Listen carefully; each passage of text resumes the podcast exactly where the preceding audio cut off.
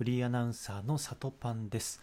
あなたのパンになりたいは現代社会を生きるモヤモヤ社会人のあなたをパンのように優しく包み込もうという番組でございます。え実質はですね私のなんかボイス日記みたいな感じになってますけれどもぜひお付き合いください。と今はですね、えー日曜日の夜でございます。なんかねサザエさん症候群みたいな言葉もありますけれどもね。なかなかこうナーバスになってる、え人もいらっしゃるような時間帯かなと思いますけれどもなるべくねこうなんか楽な気持ちで、え平日を迎えられるといいなと思いますのでねなんかこう一緒に楽しい気持ちで 月曜日を迎えましょう。と今日はですねなんか自由について話したいなと思ってて今日あの日本ハムの新しい監督の新庄剛志さんがすごいツイートバズっててちょっとご紹介したいなと思いますけども新庄さん自由人になりたいなら日々ストイックになれというふうにおっしゃってました。ねえ。なんか説得力ありますよね。新庄さん自身がすごいこう自由人っぽい感じが するので。でもそのためにはそのただ自由なだけじゃなくて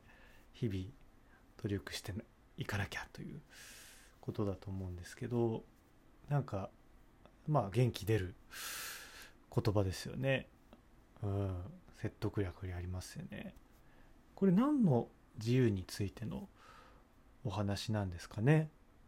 なんかこう金銭的な自由なのか、ね、仕事的な自由なのかっていうところですかね。まあ、新庄さんの場合はね非常に現役時代も活躍されてメジャーにも行きましたしあのそれだけじゃなくてねその記録よりも記憶に残るみたいな感じですごく野球をエンターテインメントとしてこう見せようという思いが強かった人で、もう本当にね実績のある方なので、まあ、だからこそこうねいろいろ、えー次のことにもチャレンジできるということなのかもしれないですけれども。そうですね。まあ結果ね今こう監督に就任されてこうビジネス的にもこう豊かになってる。ということなんでしょうかね。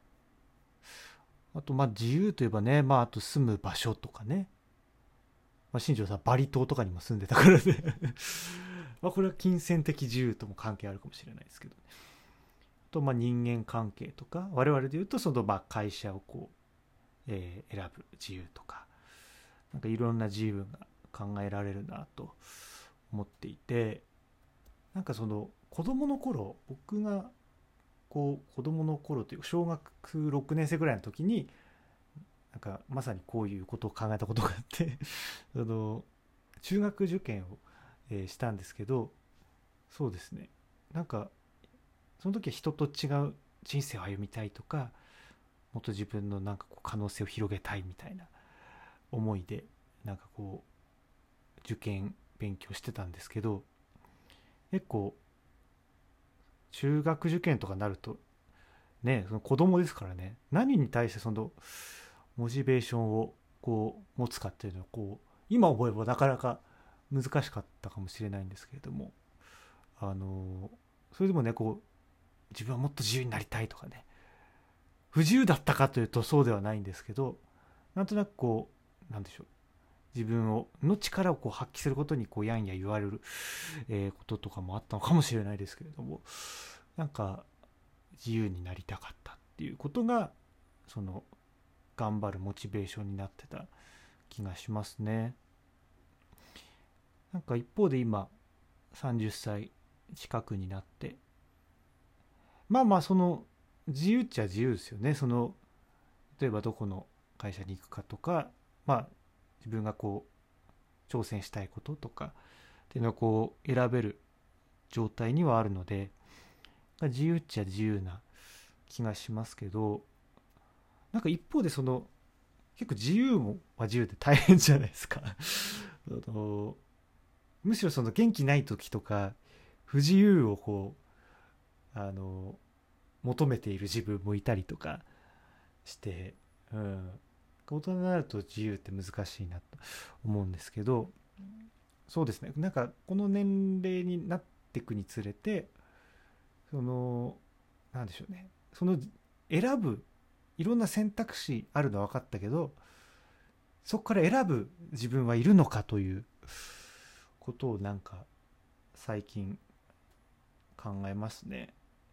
もちろんその転職活動ちょっとしてたのもあってなんかいろんなあ会社があるな一方でそのねまあ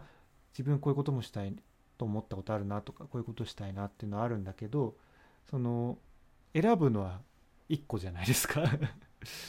だからその同時にその他の可能性を消す必要があるわけですよね。でその1個をちゃんと自分が選ぶっていうことを結構考えた数ヶ月だったので選ぶ自分ができてるかということをなんか意識してましたね。うん。だからそのいろんな選択肢がある自由もあるけど結局はこれからはどっかにねその選んで進まなきゃいけないわけですから、うん、だからその選ぶそのいろんな選択肢から一つ選ぶためにはいろんな能力が必要とかねその選んでから、えー、そこで成功していく生き残っていくみたいなことも必要なのかなと思いますし。なんかねそのだんだんこうなんかまだね20代前半とか中盤ぐらいまではこれから何でもできるなみたいな思いはあったんですけどだんだんね30歳ぐらいになってきてこうなんかでね一つやっぱりこう結果を残さなきゃみたいな思いも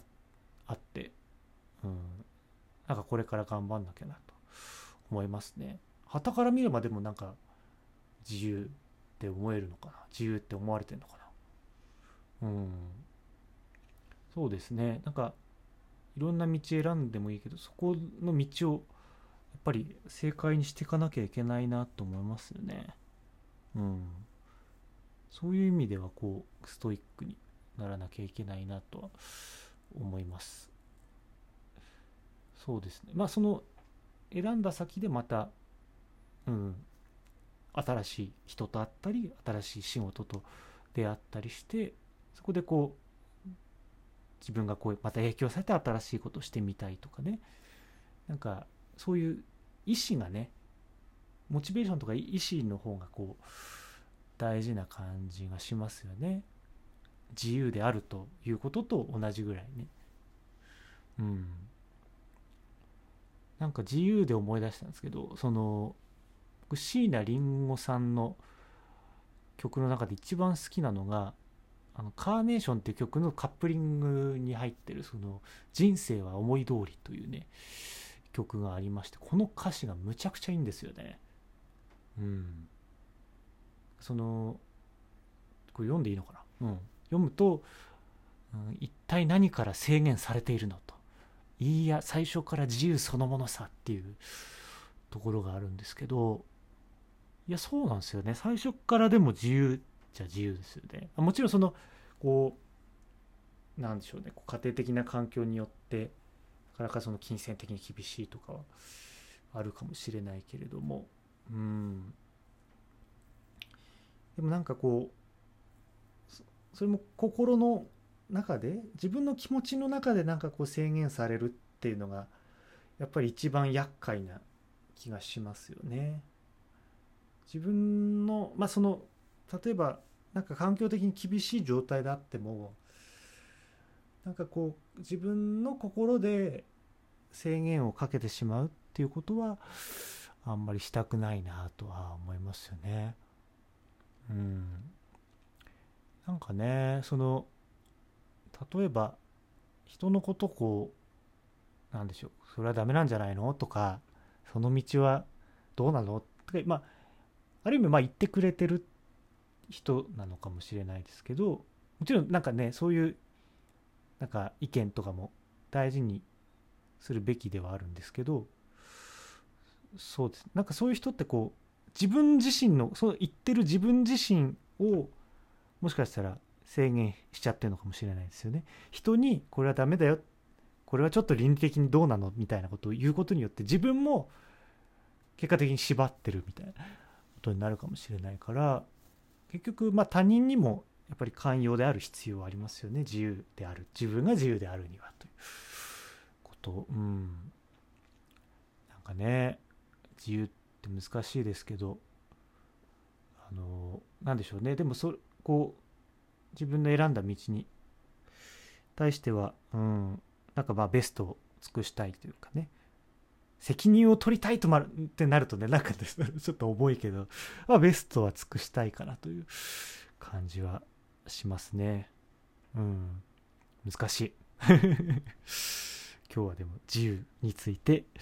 えー、話しました。次は何話そうかな。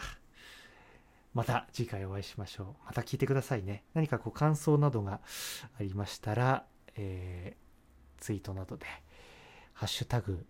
里パンとか、ハッシュタグ、あなたのパンになりたいとかでね、感想を、えー、つぶやいてくれると、なんかやる気に出るかなという感じもしますね。聞いてくれてる人いるのかな？なんか、これからちょっとこうコミュニケーションもね、取りながらやっていければいいなと思います。はい。ここまで最後まで聞いてくださってありがとうございました。また次回お会いしましょう。